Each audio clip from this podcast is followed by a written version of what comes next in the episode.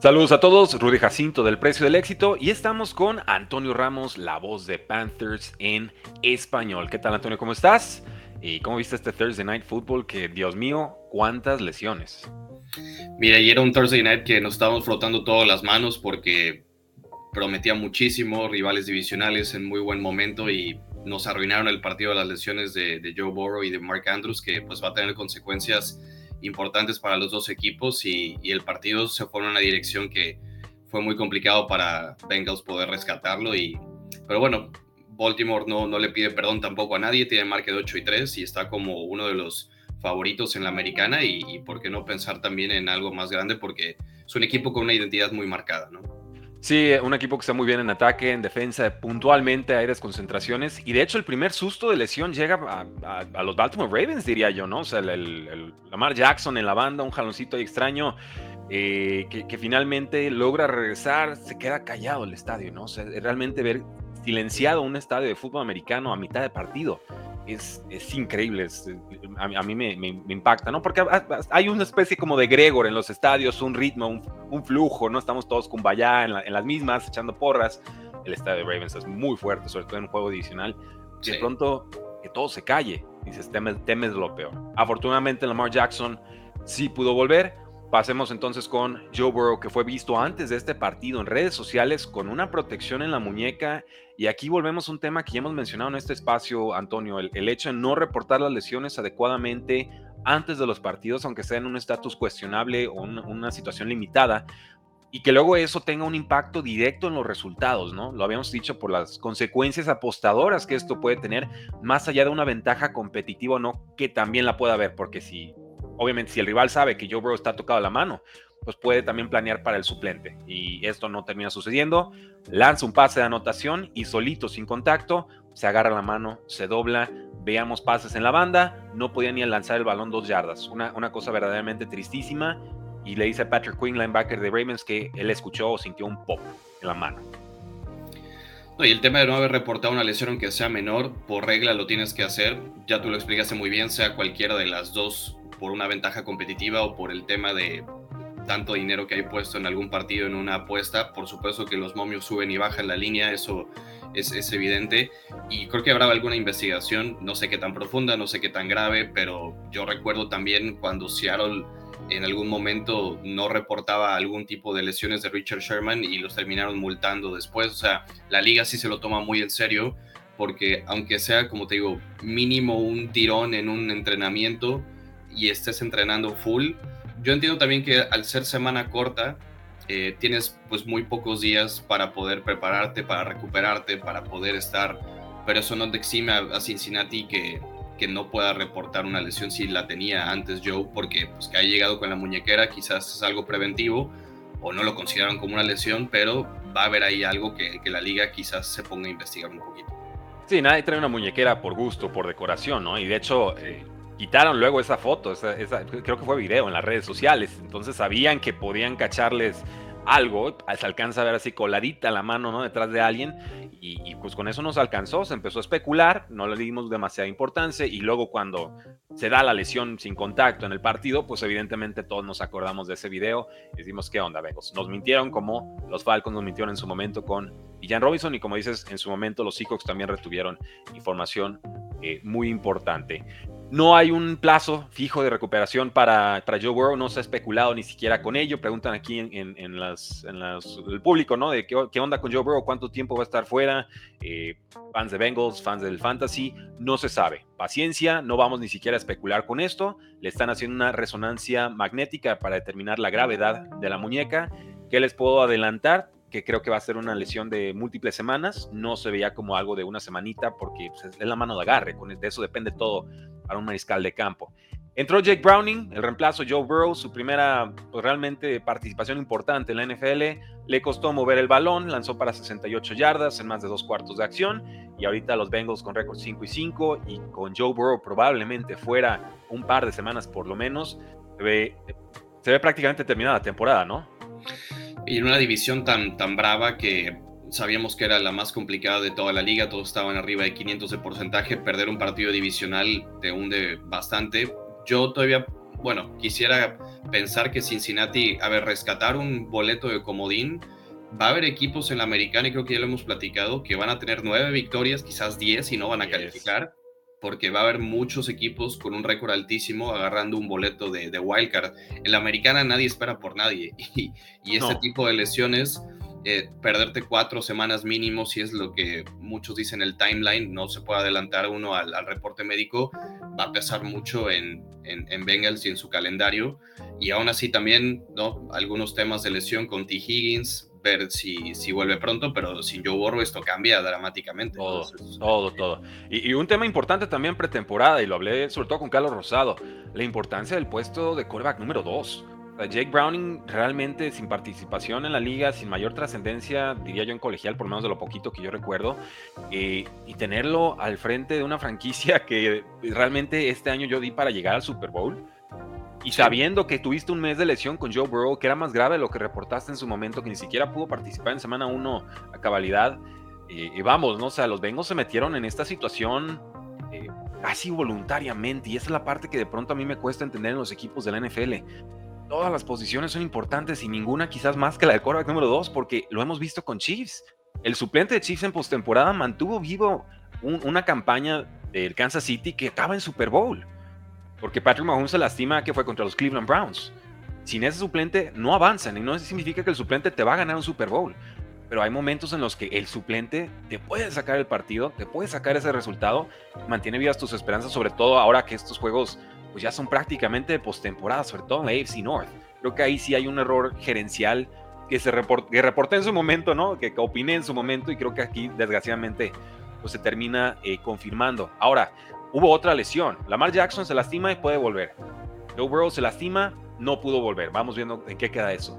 Los Ravens también pagaron muy cara esta victoria. Mark Andrews, ala cerrada, superestrella, lesión grave de tobillo que termina su campaña. El tres veces Pro Bowler fue reemplazado por Isaiah Likely, por Charlie, por Charlie Collar y pues sabemos lo que representa Mark Andrews para esta ofensiva. Es, es pero realmente es el receptor número uno del equipo. Sí, absolutamente. Y la química que tiene con Lamar Jackson es obvia. No la tiene con Rashad Bateman, apenas la está teniendo con Safe Flowers, que es otro tipo de utilización, pero incluso con este personal pesado que siempre le encanta a Harbo y que es la identidad de este equipo, parte también de las alas cerradas, de tener bloqueadores extra. Yo vi alineado a Mark Andrews durante no solo este partido, toda la temporada, a veces como slot receiver también en algunos paquetes. ¿Por qué? Porque eso también fomenta que Lamar pueda correr con mucha más protección, tenga jugadores con ese perfil fuerte, Ricard, poner a otro tight end cerca de Mark Andrews o sea, e-, esa multiplicidad que ya no es personal 11, es como personal 12 y medio por ahí, porque es poner a otro tight end, pero la línea es como slot receiver, como lo está haciendo Buffalo con Kincaid. Entonces, eh, perder a Mark Andrews es, es, una amenaza en el centro del campo tremenda y Isaiah Likely no es mal suplente, sinceramente, pero es otro perfil, ¿no? También hay que, hay que entenderlo que no le vas a pedir tanto que bloquee como lo que hace Mark Andrews y y lo versátil que puede ser, como te digo, con el mismo personal, pero ocuparlos en, diferentes posiciones y Mark pues te daba eso y, la garantía de que era el jugador que Lamar Jackson, pues ellos llegaron juntos en el draft, no son de la misma generación también, eh, tienen una química especial que es difícil de reemplazar. Totalmente. Ahora, Odell Beckham Jr. también salió con una lesión de hombro, ¿no? Ya se ve como el, el, Odell Beckham Jr. de antaño. Ya van dos partidos en los que luce bastante bien. Aquí supera las, eh, bueno, consigue 116 yardas en cuatro recepciones, su mejor producción como Raven. Y afortunadamente no es una lesión grave, pero sí lo limitó prácticamente el resto del partido. Entonces parece que Odell Beckham Jr. sí podrá jugar en semana 12 contra los Chargers. Tendrá algunos días extras de recuperación al ser este un juego de Thursday Night Football pero ¿qué sigue para Ravens? ¿Y qué sigue para Bengals? Sabemos que estos juegos divisionales se juegan a, todo, son guerras, son, son, sangre, son sudor, son sufrimiento, eh, pero no queremos que acaben en lesiones, ¿no? Y aquí, eh, voluntario o involuntariamente, realmente me recordó a unos partidos de antaño, Pittsburgh Steelers, eh, Bengals, Steelers, Ravens, Ravens, Steelers, en los que siempre o, le veo un Bell lastimado o Antonio Brown reventado, o, ahora sí que no quiero ni siquiera invocar los nombres del, pasado, algunos linebackers muy, muy rudos, muy extremos. Eh, ¿Te pareció que alguna de las jugadas tuvo mala leche o, fueron todas circunstanciales? No, para mí es incidental, es parte del juego. Eh, ¿Qué más le podemos pedir a, un defensivo eh, que pueda hacer una jugada? Ya están tan limitados ahora que entiendo la preocupación de los coaches y la seguridad y en el consejo, en el comité de desarrollo deportivo, en el off-season se va a tratar otra vez este tema, pero en, algún punto tenemos que entender la naturaleza del juego y que las cosas pasan y las lesiones sobre todo más. Son jugadores estelares, sí, duele mucho, por supuesto, pero pues nadie está exento de, de estas tipo de jugadas. hablar también de, sí se lesiona Odell Beckham, sí se lesiona Mark Andrews, pero ya lo hemos dicho, obvio no tienes eh, alguien como Mark Andrews y el talento que llene sus zapatos, pero Likely tampoco es mala profundidad, o sea, ese es un equipo muy profundo, es un equipo que también eh, ayer tuvo un partido eh, decente otra vez Nelson Aguilar, digo, no lo involucran mucho, pero sabes que ahí puede estar. Después la profundidad que tienes con, con los corredores, Keaton Mitchell, lo que está haciendo, Gus Edwards que sigue funcionando, incluso Justice Hill lo, lo, involucras. O sea, es un equipo con variantes, con profundidad, incluso con lesiones, incluso con baja de ritmo. Obviamente no se puede comparar la lesión de, de Borrow con estas porque son posiciones de habilidad y, y, tienes más espacio en el roster para poder tener más herramientas y más jugadores, pero eso también te habla de, de una muy buena planación de, de, de, Cincinnati, al menos al momento de tener fondo de armario y saber que cualquier momento tienes que echar mano de, la gente que quizás no es titular habitualmente y si se presenta una lesión, ya pasó otra vez con J.K. Dobbins y mira, este ataque terrestre sigue funcionando, o sea, es un equipo bien armado en profundidad. Sí, ah, pero esa profundidad ahora va a ser puesta a, prueba, ¿no? Y quizás ese techo al 100 ahorita estarán a un 85, un 80 de su verdadero potencial ofensivo. Veremos, confío en el staff de cocheo de los Ravens, es una victoria importante. Para los que nos están escuchando en repetición, ni siquiera saben cuál fue el marcador en estos momentos. Los de live ahí tienen el bannercito, pero se los decimos para los del podcast, los que escuchan esto repetido. Ravens 34, Bengals 20. Lamar Jackson sale lastimado, regresa. Joe Burrow sale lastimado, no puede volver. Mark Andrews está lastimado, fuera el resto de la temporada. Odell Beckham Jr. está lastimado, parece que sí podrá jugar en semana 12. ¿Qué les pareció este partido? Háganos saber en la casilla de comentarios y sigan dejando su like, obviamente su comentario y su suscripción al canal. Recuerden que si se suscriben y activan esa campanita de notificaciones, YouTube les va a estar avisando siempre que lancemos un programa en vivo. Y esos en vivo son de lunes a viernes a las 10 de la mañana hora del centro de México. Lo seguimos leyendo, seguimos con noticias y al final vamos a nuestra sesión de preguntas y respuestas.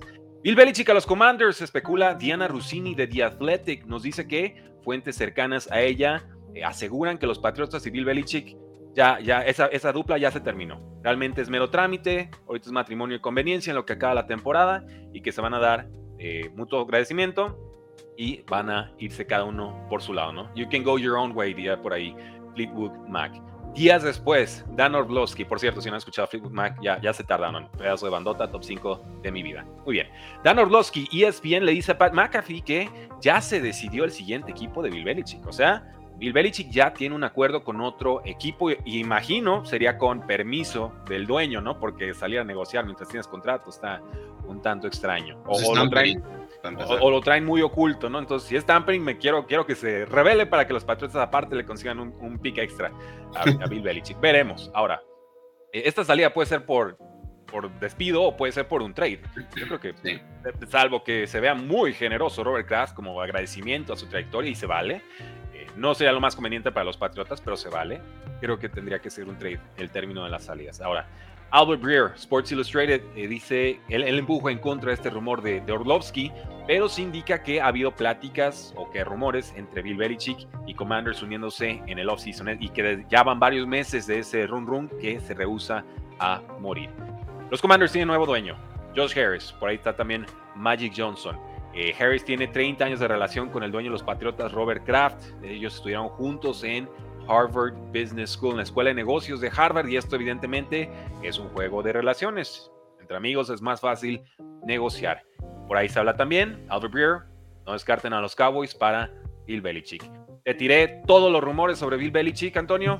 Tú dime que sí, que no, por dónde Bill Belichick sale de Patriotas, eso démoslo ya por hecho. ¿Qué sigue para Patriots? ¿Qué sigue para Belichick?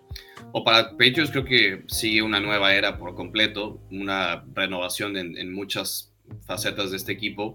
Eh, lo de Bill a Commanders con Eric Bienemi ahí todavía no me lo compro, porque si yo soy Commanders, eh, podría pensar en Eric Bienemi como el sustituto natural y una transición mucho más cómoda para a ver, Sam Howell está jugando increíble, ¿no? O sea, hay, hay, que hablar de lo que está haciendo Howell, que tiene un personal interesante, no, no es que tenga el peor arsenal de la NFL, porque hay jugadores que, que tienen mucho talento, Jahan Dodson, Terry McLaurin, una buena dupla de corredores, Brian Robinson y, Antonio Gibson, una línea ofensiva medianamente eh, prudente y, y Eric Bienemi, que es un muy buen play caller y un gran desarrollador de mariscales de campo. Si yo ya tengo eso en mi estructura, yo no le busco.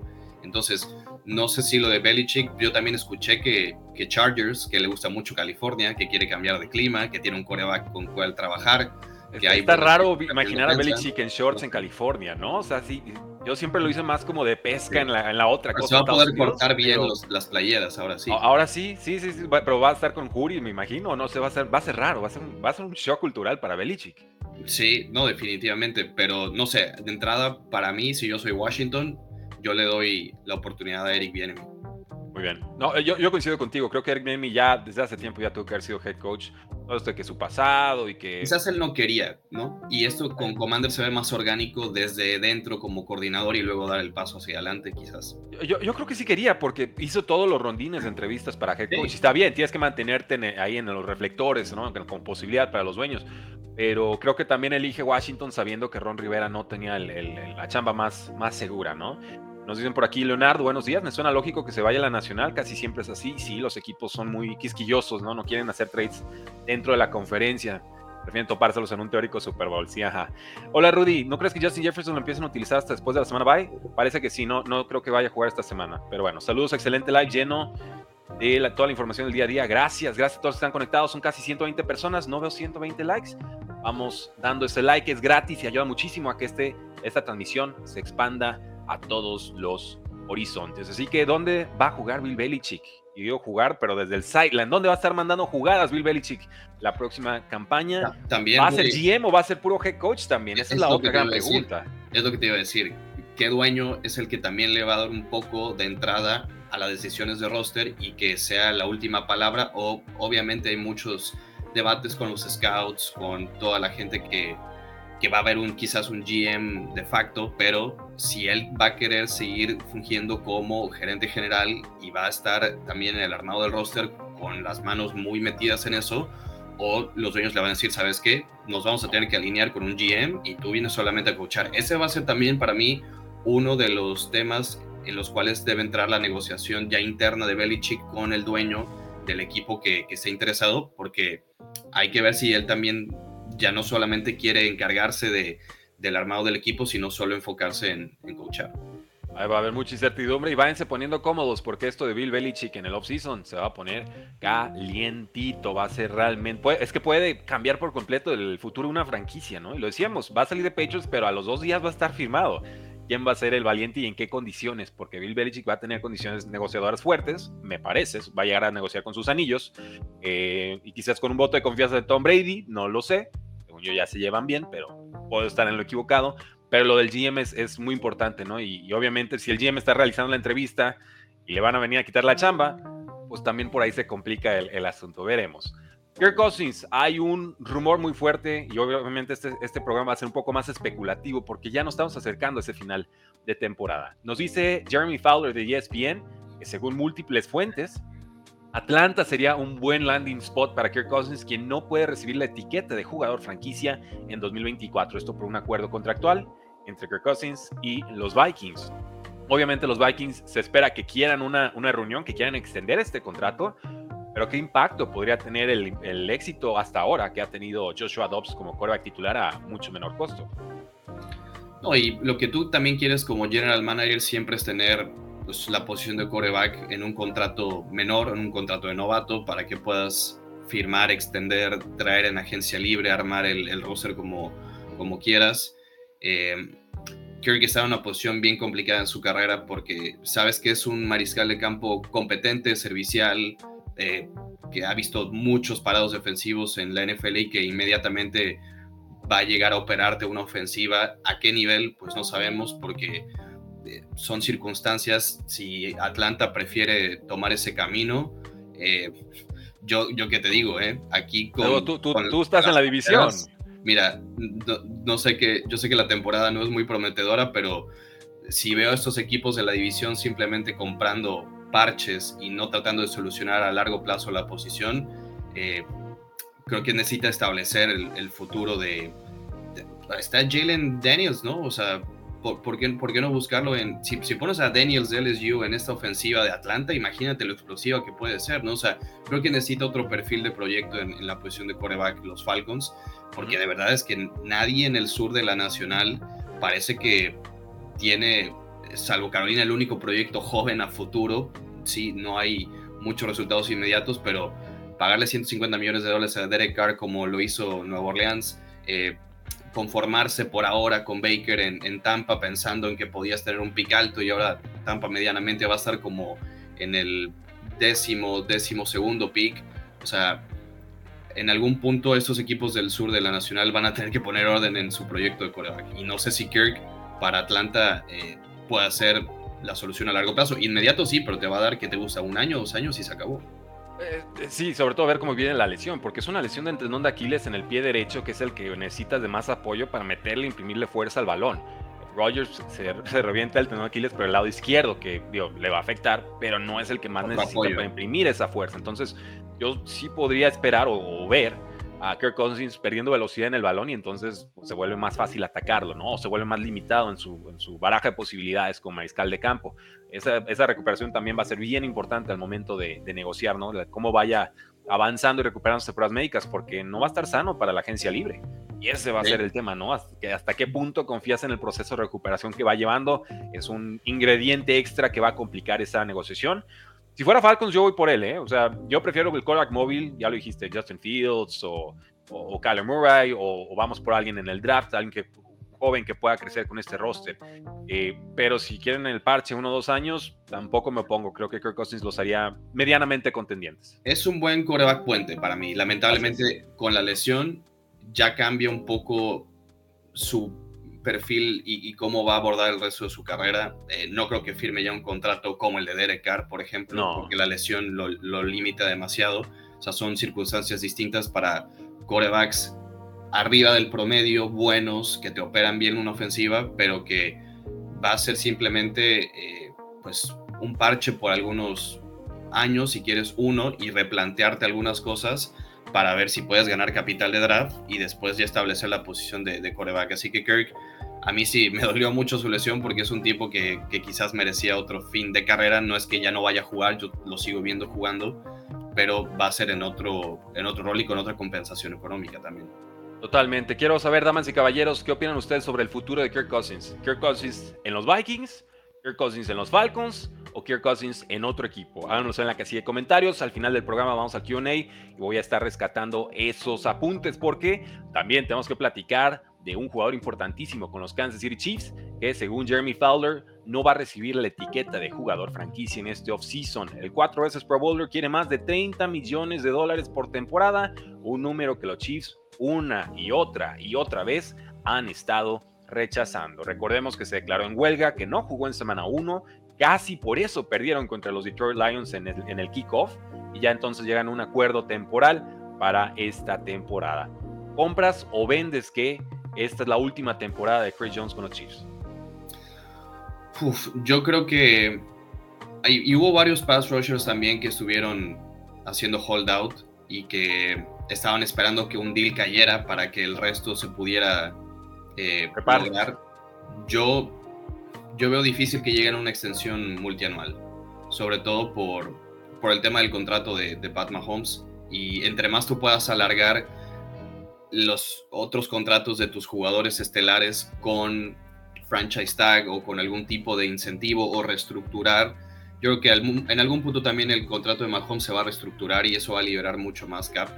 Eh, si yo soy Chiefs, voy con todo para poder hacer una extensión y tener a, tu pieza fundamental en la línea defensiva, pero viendo quizás el perfil de cómo arma los equipos Kansas City, que ya tiene una defensa que para mí ha mejorado mucho, y con Español, bueno, hace maravillas con el talento que tiene, podrían prescindir de él. Eh, no creo que sea lo ideal, pero si ya son varios años que no se han querido comprometer a un tema multianual, no, no veo por qué lo hagan en, esta ocasión.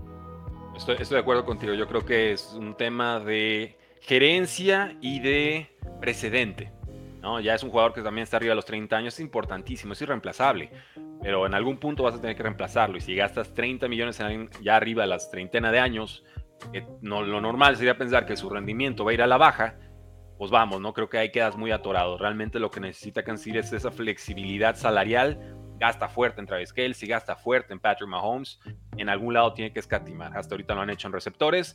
Quizás ese, ese tackle superestrella pues no sea la posición ideal para, para gastarlo, ¿no? Exacto. Eh, y si no le van a aplicar etiqueta de jugador franquicia, entonces se, va a ir libre.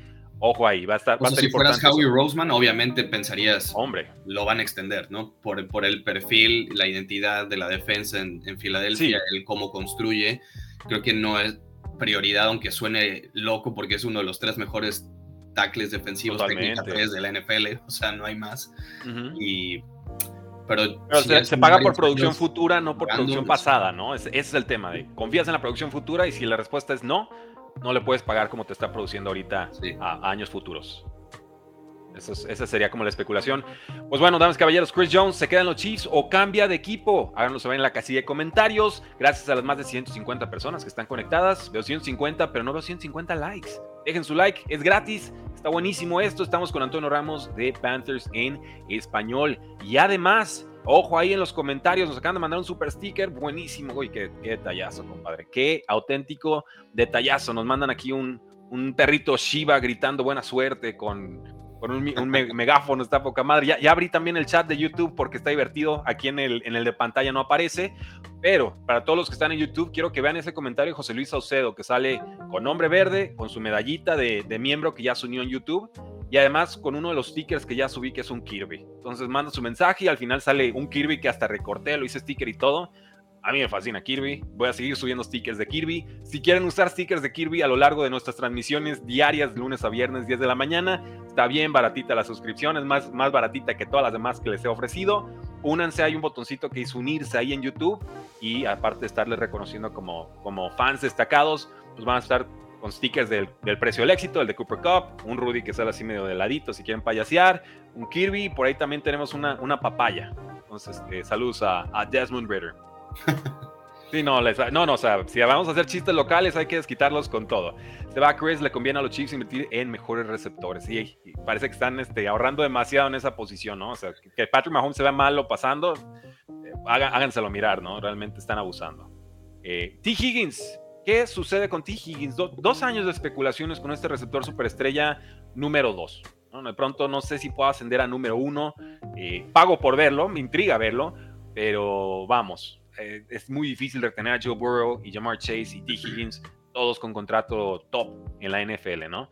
Si llega agencia libre, el rumor ya estuvo, tú estás aquí, trabajas con ellos, Panteras de Carolina. No, no, no quiero más que a T. Higgins en agencia libre para las Panteras. Creo que eh, es un receptor que tiene todavía el potencial para ser número uno, tiene ese upside y necesita la oportunidad, necesita el target share, necesita eh, ser el el, jugador que vayas a planear algún, la progresión primera contigo. Eh, muchos van a decir, bueno, quizás se aprovecha de que hay dobles coberturas a llamar Chase. Eso también es válido, pero hay que empezar a apostar por el talento. Lo aprovecha muy bien, ¿eh? O sea, si lo está aprovechando, hombre, ya quisiera que todos lo aprovecharan así. Y mira, si, si T. Higgins hubiera sido una primera ronda, el año que viene estuviera en, en Cincinnati porque haces válido el quinto año y se acabó, ¿no? Eh, al ser una segunda ronda, yo creo que Carolina tiene que apostar muy fuerte para poner una buena... Vas a terminar sobrepagando, en mi opinión, vas a terminar pagando un poco más porque, a ver, los agentes libres receptores el año que viene, Michael Pittman, Marquise Brown y T. Higgins. Yo me voy por T. Higgins, no creo que Indianapolis vaya a soltar a Pittman, eh, así que T creo que debe ser la opción número uno de varios equipos, pero sobre todo de las Panteras y, como tú dijiste, se ve complicado que retengas a todos en la ofensiva de, Cincinnati y le pagues como, como quiere. Va a haber también preguntas porque esta temporada está un poco lesionado. Va a estar este tema de que si él va a poder soportar la carga de ser todos los targets y ser el número uno, yo tomaría ese riesgo porque creo que tiene el talento suficiente y, y acá en Carolina necesitas un receptor de sus cualidades. Sí, tendría mucho sentido. Y sabemos que Pantera estuvo súper agresivo con T. Higgins, con Mike Evans. Seguro preguntaron por Pittman. Eh, Davante Adams también estuvo ahí en la, en la terna. O sea, como sea, quien sea, tráiganme a alguien para ayudar a Bryce Young. Se dieron cuenta que también ahorraron demasiado en la posición de receptor. Sí, es un distribuidor de balón muy bueno, creo que seguirá mejorando, pero hay que darle a quien distribuir el balón, ¿no? Y, ese es el punto. Si tus receptores no generan separación pues, y, la línea no te compra tiempo, se complica el asunto. Entonces, T. Higgins se queda en Cincinnati, se va a Panteras o va a otro equipo. Ahora nos va a ir en la casilla de comentarios. Sigan dejando su like y seguimos con estos rumores de off-season. Rumores fundamentados, ¿eh? porque estamos poniendo la fuente, no nada más estamos aquí opinando de, de a gratis. Y vamos con este último de Saquon Barkley. Nos dice Jeremy Fowler que los Buffalo Bills podrían buscarlo para emparejarlo con James Cook en esta agencia libre. Queda claro que a Buffalo le ha faltado ese juego terrestre y por más que ha jugado bien James Cook con algunos problemas de fumble pero eficiente al fin de cuentas, eh, no parecen confiar del todo en el juego terrestre. Firman a Leonard Fournette y no se ha visto nada de él y se supone que estaba en buena condición física. Latavius Murray lo han ido desfasando poco a poco la ofensiva, pero vamos, hay derrotas en las que solo corren ocho, veces en un partido. Entonces, ¿crees tú que Buffalo va a reforzar ese juego terrestre? ¿Podría hacerse con Barkley? ¿Se atreven los Giants ya a dejarlo ir por fin? ¿O considerarías otra etiqueta de jugador franquicia dada la importancia que tiene la ofensiva y lo mal que se ha estado viendo Daniel Jones, ya lesionado? a mí me choca mucho las decisiones que ha tomado Gigantes en cuanto a prioridades en extensión, ¿no? Y ese quizás es, otro tema, pero pues involucra a Saquon. Eh, para mí, Buffalo sí tiene que empezar a confiar un poco más en desarrollar a James Cook, no tanto en esperar a que ya empiece a jugar bien, sino ha tenido problemas cuidando la pelota, balones sueltos, eso pierde un poco de confianza en el staff, evidentemente. Eh, pero mira, la Latavius Murray sigue siendo el parche de todos los equipos que se quedan sin corredor a mitad de temporada, como por tercer año consecutivo. Y no es decir que es una posición fácil de reemplazar, pero con un buen esquema, eh, digo, quizás con Damien Harris sano tendríamos otra conversación, ¿no? Y yo, yo, yo tenía a Damien Harris con, pues con un buen rol, un buen tándem con James Cook, justamente. Eh, no sé si necesariamente Buffalo va a invertir muy fuerte en la posición de, corredor, pero del lado de los gigantes creo que sí, también se tienen que empezar a replantear muchas cosas, pero tampoco puedes desarmar y reiniciar desde cero todo tu, todo tu, roster. tu roster, sobre todo en ofensiva para Brian Dable, que, que pues en su primera temporada hizo mucho con poco y, y que ahora tampoco es que tenga, a ver, las prioridades para mí gigantes tienen que ser también receptor abierto, más allá de que tengas a Daniel Johnson no sano y si vaya a ser el tu, tu proyecto, porque ya le pagaste y no tienes de otra. por un año más. Creo que Buffalo eh, no, estaría yo muy convencido que vaya a apostar fuerte por la posición de corredor, sabiendo que, que hay alternativas y que desarrolla tu talento, ¿no? O sea, dale, a James Cook o puedes ir por una, una ronda, una cuarta ronda, una quinta y encontrar algún corredor solvente. Eh, por cómo veo la NFL hoy, no sé si, si lo que necesite hoy Buffalo sea un Saquon Barkley. De acuerdo, sí, sería, un gasto fuerte, e importante, tendría un rol significativo sin lugar a dudas. Eh, Price tuvo un Derrick Henry en este offseason, en esta eh, temporada, seguro por una segunda ronda podías adquirirlo, segunda y propina.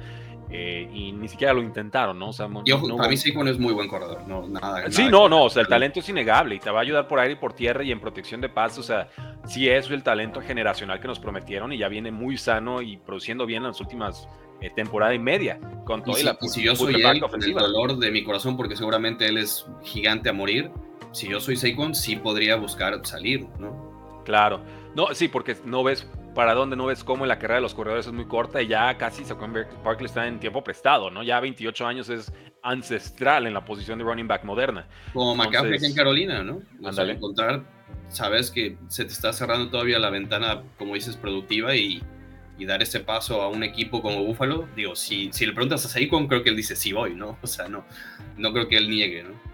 Bueno, damas y caballeros, ¿dónde va a jugar Saquon Barkley la siguiente temporada? Se quedan los Giants con otra etiqueta de jugador franquicia que sería un poco más cara, unos arriba de los 11 millones de dólares. Se queda con una extensión de contrato que podría bajar su carga salarial, eh, pero tendrías que retenerlo más temporadas. O saldrá del equipo. O podría incluso ser etiquetado y ser cambiado también del equipo. O sea, hay muchas vertientes aquí.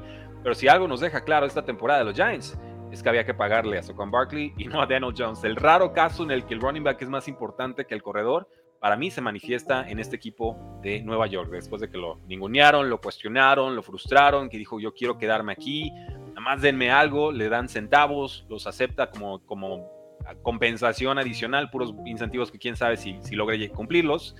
Y, y, en estas estamos, ¿no? Socon Barkley lo único que está funcionando realmente en esa ofensiva y se acaba su tiempo en Nueva York. Eso creo yo, pero ¿qué opinas tú? Vamos a ver en la casilla de comentarios. Vamos con los Giants. Bueno, nos vamos, nos alejamos de los Giants. Vamos con los Eagles. Y es que Jalen Hurts ya se quitó la protección de la rodilla. Le dice a los reporteros que ya no necesita tener esa protección eh, para poder practicar y para poder jugar. Había tenido lo que en inglés se llama un bone bruise, o sea, un golpe que le llega directito a los huesos. Esto había reducido su efectividad como corredor. Creo que los Eagles también lo estaban protegiendo más después de haberle dado ese contratazo, ¿no? No quieres que se te rompa en semana 7, quieres que llegue sano al off-season. Eh, estaba promediando 2.5 yardas más por acarreo en los últimos tres, bueno, ha estado promediando 2.5 yardas más por acarreo en las últimas tres semanas, pero aún así está debajo de los casi 5 yardas que ha promediado en su carrera. Ahora, tiene un juego importantísimo para Eagles, a domicilio, contra Kansas City y nos dicen así en tiempo real, casi como un aviso a los Chiefs, oigan, ya no necesito la protección, ¿eh? para que en su plan de juego también vayan preocupándose por, por ese, ese Jalen Hurts que recuerdan del Super Bowl. Está de vuelta. ¿Compras o vendes? Yo creo que todos los equipos y todos los jugadores también saben eh, la tolerancia al dolor que tienen y a los golpes de una temporada y que juegan lesionados y que juegan limitadones durante muchos partidos ese es uno de los juegos donde no te puedes guardar nada, ¿no? Hay partidos durante, por ejemplo, Dallas que viene este fin de semana, Carolina, muy probablemente se va a relajar, no van a jugar con otra intensidad, o sea, pueden ser un partido trampa, no lo sé, pero te cuidas, ¿no? O sea, porque también Giants, perdón, Cowboys el, próximo semana es jueves por la noche, es Thanksgiving, partidos importantes, empiezas a reservarte. Este juego no te puedes guardar nada, ¿no? y creo que también la planeación, el momento de recuperar a jugadores con el fisio, con toda la semana de, recuperación, los días de descanso, lo vas planeando acorde a partidos puntuales en el calendario donde aquí no puedes aflojar. Y ya empieza noviembre, los golpes duelen más con el frío, oh, o sea, no, no, no se juega igual. Y, Jalen Hurst también ya ha demostrado que no solamente por diseño, sino también por situaciones en, ciertas jugadas de pase, él va, va, a poder correr la pelota no ha sido tan eficiente como, como lo conocíamos el, año anterior, solo 3.6 yardas por acarreo para, para Jalen Hurts. Incluso Pat Mahomes tiene 6.1, es distinto porque no es por diseño, es por necesidad, pero por creo desesperación. Que es, una amenaza. Potencia, sí. Que por supuesto Steve Españolo se va...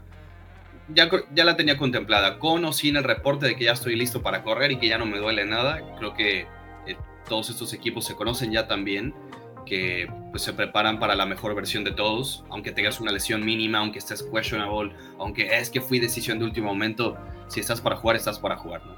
Así es, este, y que tome nota los Cincinnati Bengals, así se mete un reporte de lesionados, ¿no? Ya estoy bien, avisas, ya estoy mal, avisas, estoy medio mal, pero no quiero avisar, castigo, espero, por el bien de todos, porque ya se hace costumbre esto de no avisar las lesiones. También nos dice Tim McManus de ESPN que el ala cerrada Jack Stoll está preparándose para un rol importante ahora con la lesión de Dallas Goddard, ala cerrada de los Eagles, eh, antebrazo fracturado, estará fuera por lo menos un mes.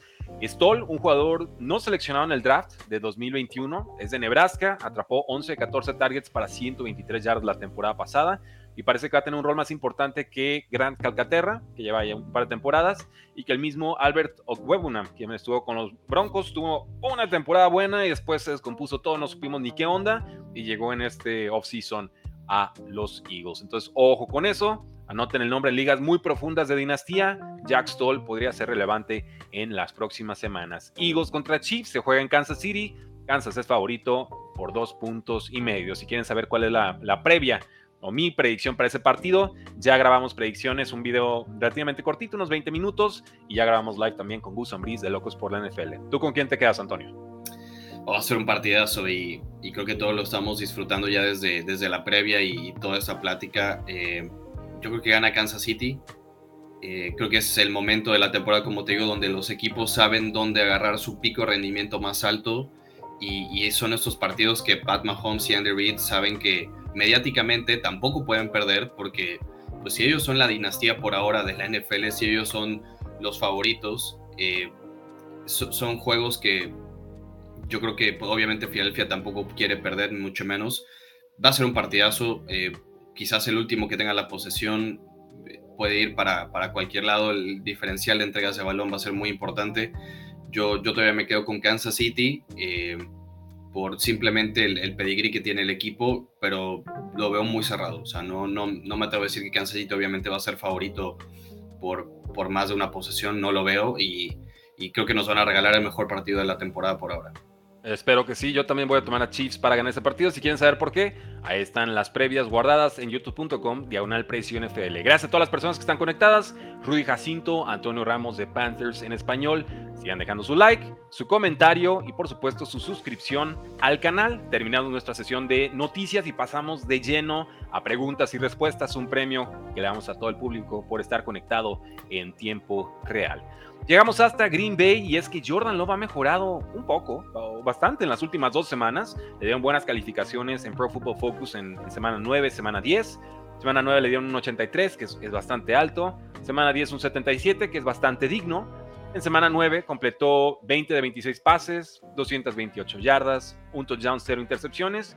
Eso en la victoria contra Rams. No es una defensa muy fuerte, pero mostró algo. En semana 10 contra Steelers 21 de 40 pases completados, 288 yardas, 2 touchdowns, 2 intercepciones. Ahí una defensa bastante más férrea.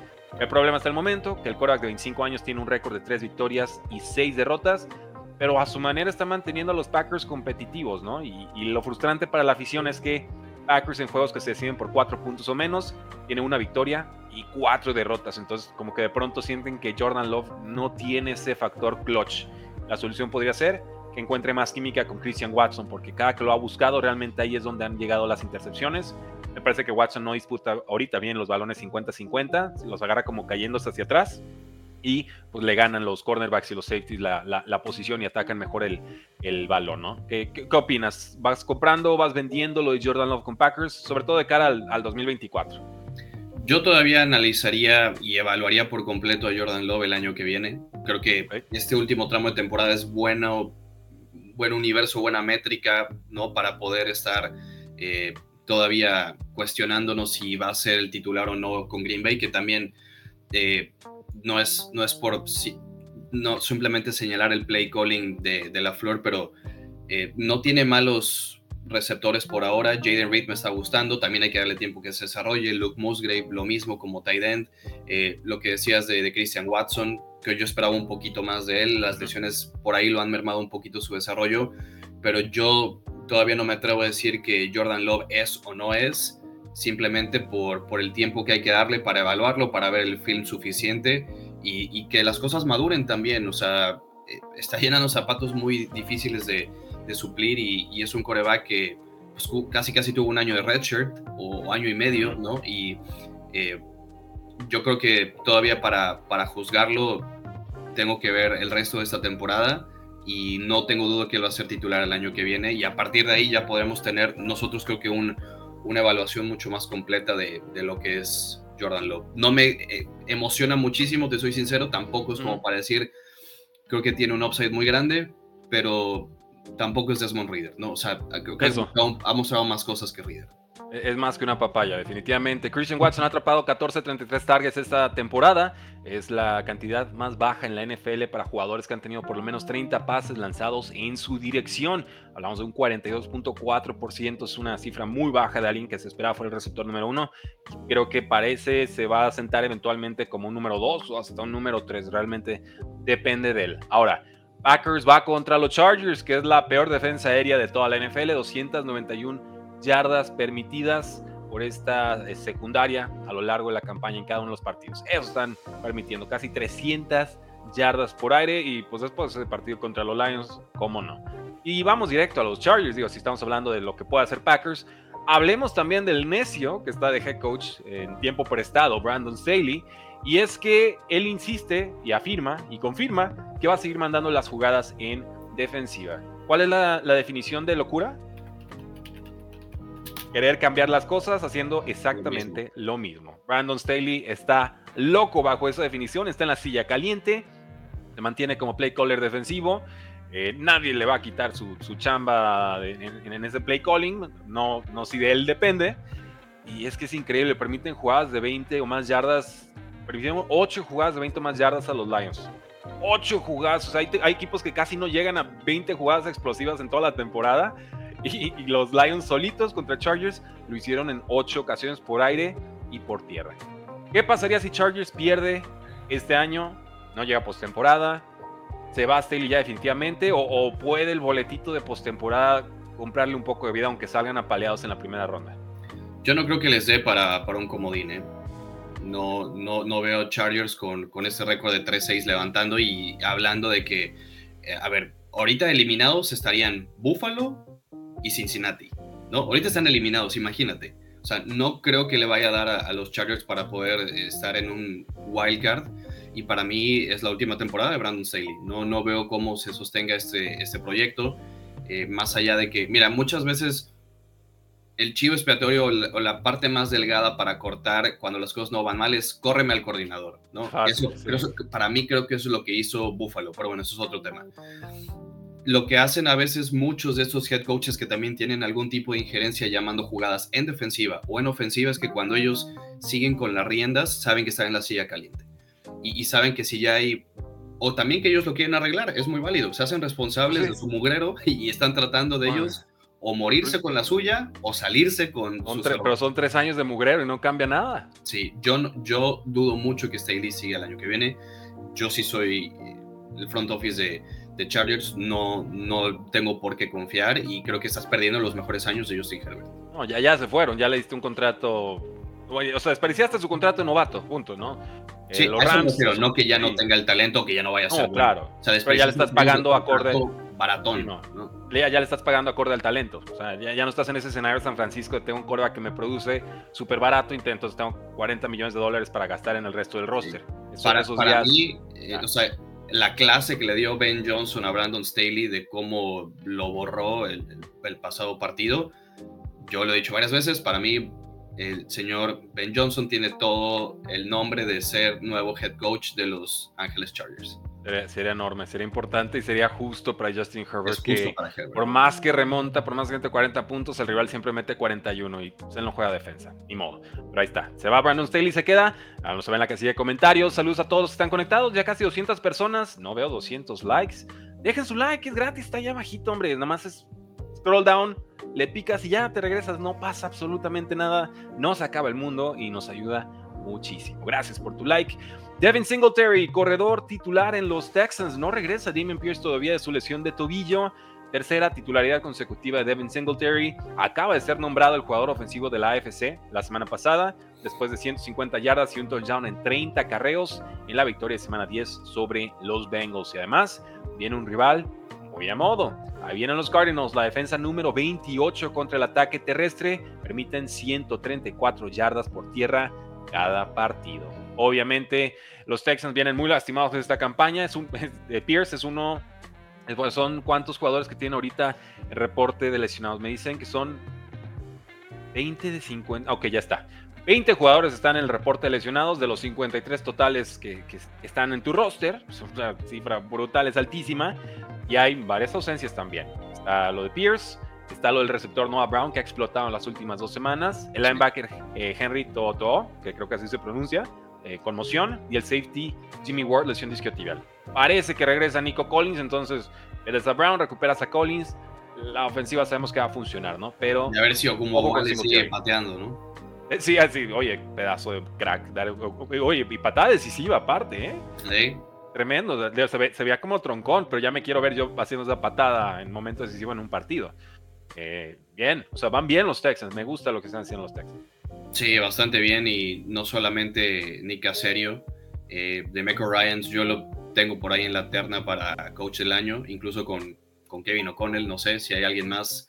Eh, creo que hay, hay, un debate todavía bastante amplio quién puede ser el entrenador del año, pero eh, David Singletary, pues servicial, ¿no? Un, un corredor que llegó muy barato, eh, solamente un, yo creo que fue un año, dos millones y, que... Te busco ahorita el contrato, ¿eh? Pero es, la definición de, promedio el compadre. Es el tipo de corredores que, pues, que hacen su agosto en la NFL y que quizás el año que viene está en otro equipo, pero pues es, es un jugador que todavía tiene bastante explosividad. Eh, hace un par de semanas estuvieron los Texans acá en, en, Charlotte para el partido contra Carolina y...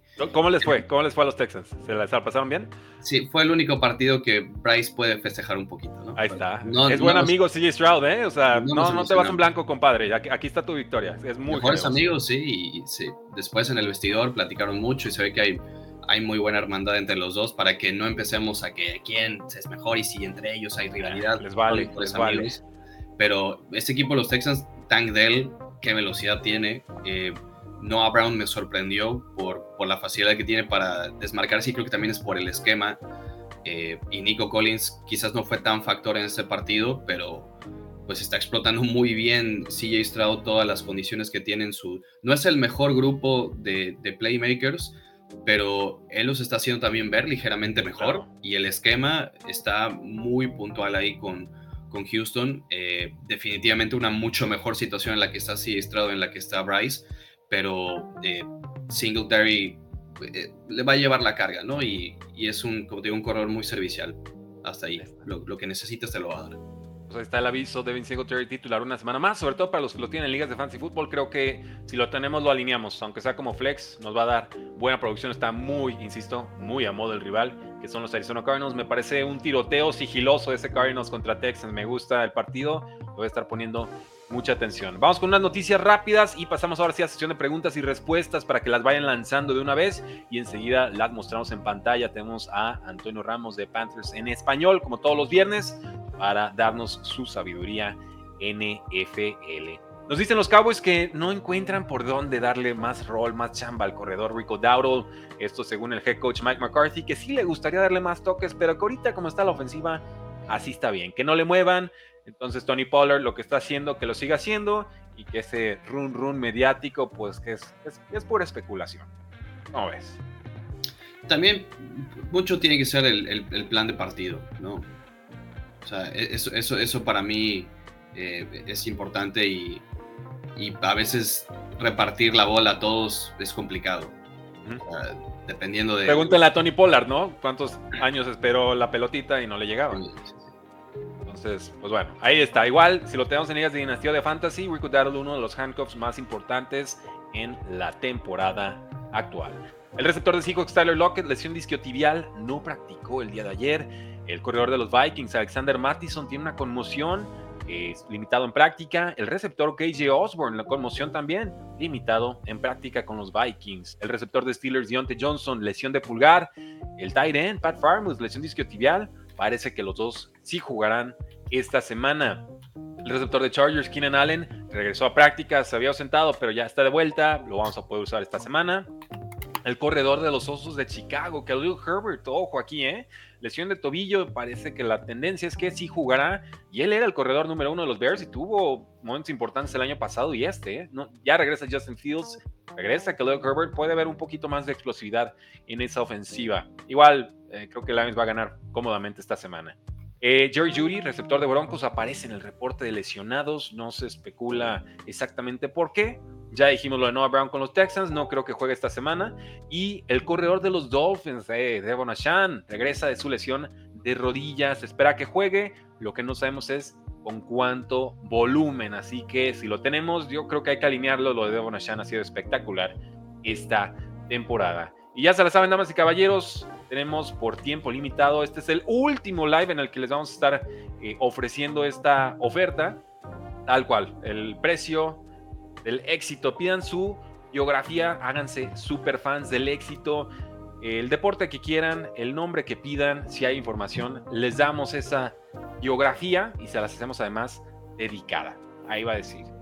Biografía traída ustedes por y tu nombre. O muchas gracias a fulanito de tal o este video va dedicado a tal persona, te quieres casar conmigo. Lo que ustedes pidan, eso va a decir el video y lo van a ver muchos ojos. Son videos que de pronto llegan al medio millón de vistas o más. Entonces, si hay por ahí algún hombre, algún deportista que te gusta mucho, que le gusta mucho a tu papá, a tu mamá, que crees que le encantaría esa biografía y que además le puedes dedicar el video, hombre, por, por 10 dolaritos, que es el por tiempo limitado, esperan. Ahí está el código QR, está en punto store diagonal precio NFL. Los vamos a estar trabajando a lo largo de lo que nos queda este año. Ya está el, en edición Ronaldo Nazario, ya está el audio, ya lo están trabajando. Lionel Messi, seguimos avanzando con el guion, van cinco minutos, creo que se va a ir para 10. Bryce Young lo pidió Antonio Ramos, cómo no, ya está procesándose, yo creo que este sábado ya tenemos ese video, lo publicamos el lunes. Frank Williams, estoy esperando ver un documental que está en Amazon Prime sobre su cirugía que le hicieron con los Washington entonces Redskins, eh, pero el, el, guioncito, el formato ya lo tengo acomodado. Y de ahí para abajo, pues todavía están en espera que terminemos los videos anteriores. Si te quieres sumar a esta lista, solamente falta tu biografía. Así que ahí está, código QR. Y recuerden, después de esta semana se acaba la promoción de, de 10 dolaritos y tu video garantizado. De aquí en adelante va a ser por votación mensual. Tú vas a poner los nombres, los vamos a votar entre todos, pero que llegues y digas este nombre se hace y que así lo hagamos, no se va a poder por el volumen de trabajo. Entonces, y quieres tu biografía sí o sí, última llamada, código QR con dedicatoria. Esperamos y además abrimos un chat de Telegram para que ahí tengas todos los updates y platiquemos de el deporte que gustes y mandes. Muchas gracias. Dejo el código en pantalla y vamos con los comentarios. Rudy, me gusta que alguien ya pidió a un, a un jugador de, esports. Sí, de voladita me lo pidió. De hecho, y, dudó, ¿eh? De, Oye, ¿y si te lo pido, si lo haces? Dale, o sea, tú, tú pídemelo, yo lo trabajo. Eso sí lo voy a ver también, sí. Me gustan mucho los videojuegos, no sé exactamente qué, qué deportes o qué videojuegos juegue, no conozco las estrategias de, pero soy bien clavado, soy bien obsesivo de pronto, ¿eh? o sea, si le voy a entrar a esports en dos semanas, una semana, ni te vas a enterar que no llevo toda la vida viéndolo. ¿eh? Sí, esa está buena, esa, esa propuesta de, de, precio el éxito me gustó. Entonces, eh, y, y obviamente, pues a mí también me da la posibilidad de decir, el formato y el estilo del precio y el éxito funciona en el área que lo pongamos, ¿no? Y eso está padrísimo. Como lo hicimos en su momento con béisbol y básquet y Fórmula 1, tenis femenil, o sea, ¿en qué momento estábamos hablando del Super Bowl en febrero y para octubre ya estamos cubriendo la WTA 1000 aquí en el Guadalajara Open, ¿no? Y dices, ah, está creciendo el proyecto, pero es porque ustedes lo piden. Ustedes nos tienen que decir, oye, yo quiero este deporte, si no, pues yo me sigo con NFL, yo me sigo con fútbol americano, con básquet. Ustedes me dicen, no, no, pivotea, olimpiadas. Ustedes, ustedes mandan, ustedes mandan. Eso es lo bonito de esto. Le estamos dando realmente mucha, mucha autoridad a los fans porque pues finalmente esto es para ustedes.